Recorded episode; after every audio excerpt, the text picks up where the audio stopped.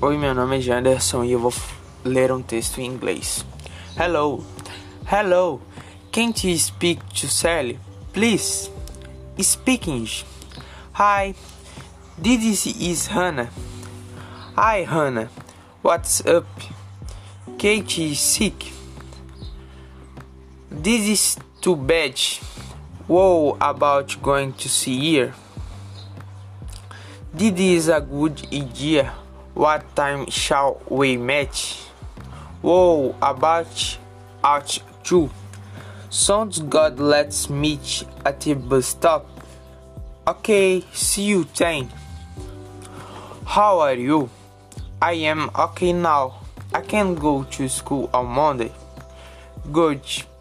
Kate, Kate that now up pie. I made it for you. Thank you. I like apple pie.